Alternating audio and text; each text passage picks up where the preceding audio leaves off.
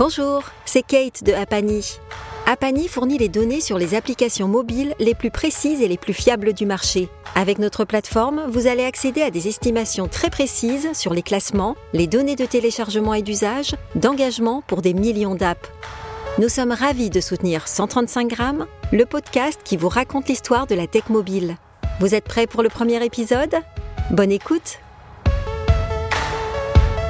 Bonjour à tous et bienvenue. Vous écoutez 135 grammes. Je m'appelle Christophe Romeilly et je suis heureux de vous accueillir. Dans ce podcast, on va parler histoire, pas de France, mais de l'industrie du mobile.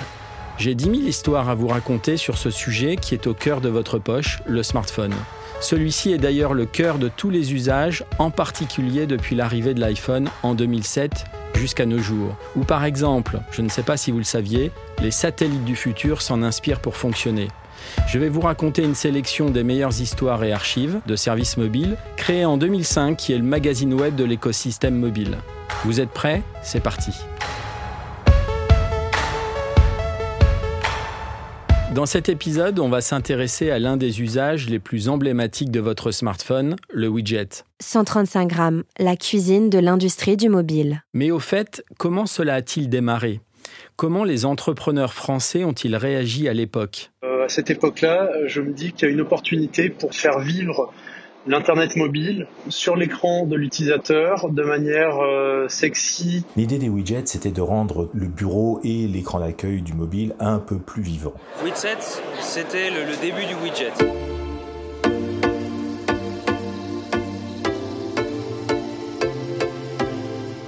Passons en revue les débuts et quelques dates phares. Tout d'abord, c'est quoi un widget? C'est un nom construit à partir des termes anglais Window et Gadget. C'est un élément visuel sur écran comme une icône d'application. Un widget est en général une petite application autonome, un petit bout de programme qui fait une chose très simple, en général une seule chose, mais qui le fait très bien.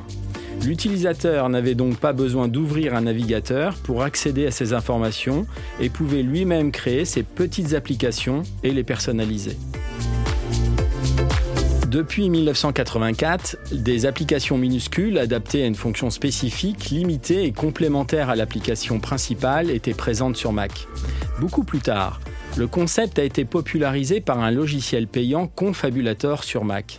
Il était édité par une société californienne, Pixoria, fondée en 2003. À l'origine, les widgets n'étaient compatibles qu'avec l'environnement Mac, mais une brouille entre les trois créateurs du projet et Steve Jobs a ouvert d'autres perspectives. Dès lors, il devient également compatible avec Windows. Racheté par Yahoo en 2005, il devient Yahoo Widget Engine 3.0. La société voulait aussi s'imposer en proposant l'accès à ses services sans utiliser de navigateur. Yahoo a finalement fermé le service début 2012. D'autres programmes offrant des fonctionnalités similaires ont vu le jour pour Mac en 2005 avec le dashboard et les gadgets sous Windows Vista de Microsoft en 2006. La folie des widgets va démarrer. L'objectif, simplifier les structures de menus des téléphones qui restent complexes et enchevêtrées.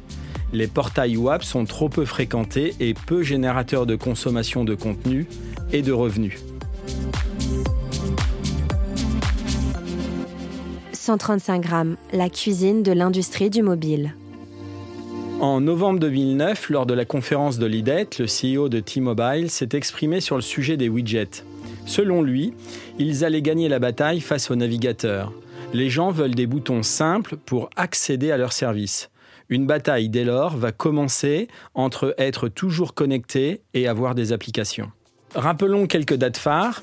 2005, Windows Mobile disposait d'un certain nombre d'outils de widgets tiers développés par des développeurs externes permettant d'afficher des widgets sur l'écran des mobiles. Sur Windows Phone 7, cela permettait sur certaines applications d'afficher des informations directement sur l'icône. En 2008, Windows Mobile 6.5 propose les widgets téléchargeables sur Windows Marketplace pour mobile, l'un des premiers stores. Widset, startup incubée par Nokia, a été lancé officiellement en octobre 2006. La plateforme fonctionne sur tous les téléphones Java. En 2006, Mobiz lance MobiJet, un moteur de widget capable de transformer tout contenu web facile à consulter sur son mobile. WebWag, qui aura racheté Mobiz entre-temps, annoncera plus tard un partenariat stratégique et capitalistique avec l'opérateur français SFR, à travers une structure, SFR Développement, une des premières filiales de capital investissement pour l'industrie du mobile. Écoutons Florent Pitoun, fondateur de Mobize. À cette époque-là, je me dis qu'il y a une opportunité pour faire, vivre l'Internet mobile euh, sur l'écran de l'utilisateur de manière euh, sexy et de manière euh, temps réel avec des micro-applications qui vont donner des, informations de manière efficace et succincte dans un environnement qui est celui de l'écran d'accueil du téléphone. À l'époque, on parle de widgets, euh, on parle déjà de widgets, et euh, je crée un premier produit avec euh, Mobiz, Mobiz qui est la première société que je monte euh, tout début 2006. Euh, je crée un produit qui s'appelle MobiJets. MobiJets pour Mobile Widgets. Euh, c'était donc une application, à l'époque elle était écrite en Java, qui permettait sur son écran d'accueil de son téléphone Symbian ou quelques Sony Ericsson avancés, euh, d'afficher euh, les informations de type euh, la météo, les, cours de la bourse, des flux RSS, et puis et puis d'autres d'autres informations. Je me souviens que Service Mobile était un des premiers widgets en flux RSS qu'on avait ajouté d'ailleurs. Finalement, quand on regarde ça avec un peu de un peu de recul, pas mal de casse puisque aucune des sociétés de widgets n'a vraiment trouvé son, marché. Euh, NetVibes euh, est devenu une plateforme de BI B2B. Euh, PageFlake est mort. iGoogle n'existe plus. les widgets sur mobile finalement ça n'existe plus, c'est des applis. Voilà, donc on a on a vécu, a accéléré une et la naissance et la fin d'une d'une niche technologique ou d'une tendance technologique. Florent Pitoun, fondateur de Mobis, qui était l'un des acteurs phares de cette époque. 2007, Nokia introduit les widgets sur sa plateforme S60, ce qui en fait la première plateforme mobile de création de widgets. 84 millions de téléphones S60 étaient disponibles. Cette année-là, 1200 widgets avaient été créés. En 2008, elle en avait 5000, traduits en 56 langues, avec 7 millions de membres inscrits. Nokia était encore tout puissant et vendait 16 téléphones mobiles par seconde dans le monde. La même année, Goodjet, une start-up, lève des fonds de plus de 2 millions d'euros et crée une équipe de 15 personnes.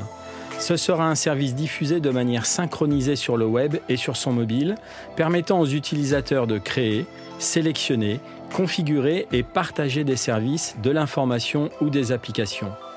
Via Mobility, une start-up de l'époque aussi, a créé des milliers de widgets, les exécutant sur les appareils Windows Mobile. Écoutons Serge Crébassa, fondateur de Via Mobility, nous raconter. L'idée des widgets, c'était de rendre le bureau et l'écran d'accueil du mobile un peu plus vivants et mettre des petites fenêtres dans lesquelles il y aurait des euh, applications qui pourraient tourner, de petites applications très simples avec euh, un seul objectif, soit d'afficher la météo, le cours de bourse ou, ou, bien des actions comme des lanceurs par exemple pour une application euh, donnée.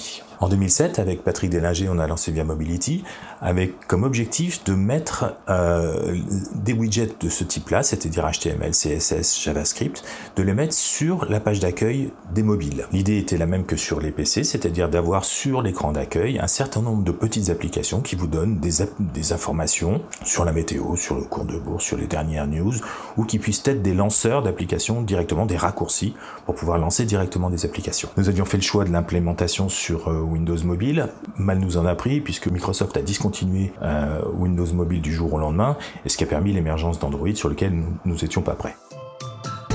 2008, le lancement du J1 HTC sur Android avec ses nombreux widgets devient concurrent de l'iPhone. Le système de widgets du J1 était une fonctionnalité d'écran d'accueil futuriste. Ce système de widgets est toujours un atout et un aspect central des versions d'Android de nos jours, ce qui permet d'ailleurs de personnaliser votre smartphone. En juin 2009, Nokia a annoncé que Widset n'était plus développé, ayant été remplacé par le store Ovi. Écoutons Julien Fourgeau, Senior Design Engineer, lors de l'événement du Nokia Developer Summit.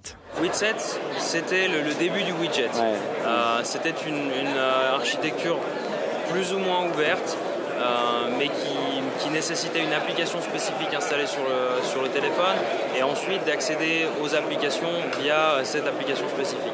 Maintenant, quand on regarde sur le N97, euh, quelque chose qu'on voit tout de suite, c'est le home screen. Et c'est là, ça c'est une révolution, on va dire, euh, chez nous et, sur le marché. C'est-à-dire que les applications qui sont développées, on a un accès direct sur le home screen. Et sur ce home screen, on a toutes les informations en contenu dynamique. Comme Théo expliquait ce matin, euh, on a accès, on sort le téléphone de la poche, on a accès aux informations. On n'a plus besoin d'aller dans l'application en elle-même. 135 grammes. Arrêtons-nous un moment sur le modèle économique du widget. Il n'a jamais vraiment décollé. Pourtant, l'usage a montré que l'utilisateur était fidélisé du fait de la personnalisation de son contenu, ce qui n'a pas changé aujourd'hui. Des annonceurs ont fait des essais avec plusieurs campagnes de publicité sur la plateforme de Nokia, mais personne n'a réussi à monétiser son audience de manière significative. Par contre, c'est devenu une commodité. Apple, c'est sûr, est passé par là et les applications ont pris le dessus. Les opérateurs ont eux aussi loupé cette fenêtre de tir, notamment à cause de plusieurs facteurs. On ne va pas tous les identifier ici, mais on peut dire que l'un d'eux est le fait qu'ils n'ont pas développé leurs propres services conviviaux pour les consommateurs, ce qui maintenant existe sur Android et iOS. 2012, enfin, iOS 5 lance deux widgets, l'un météo et l'autre bourse, qui apparaissent dans le centre de notification. 2014, iOS 8, Apple propose enfin aux développeurs de créer leurs propres widgets. Apple les met dans Notification Center où ils peuvent être ajoutés et réorganisés. 2019, c'est l'une des fonctionnalités les plus utiles de l'iPhone. On peut noter que de nombreux OS en Chine notamment ont repris cet usage comme FunTouch OS de Vivo qui a développé des widgets appelés les Smart Launcher. 135 grammes, jeux, tech et match.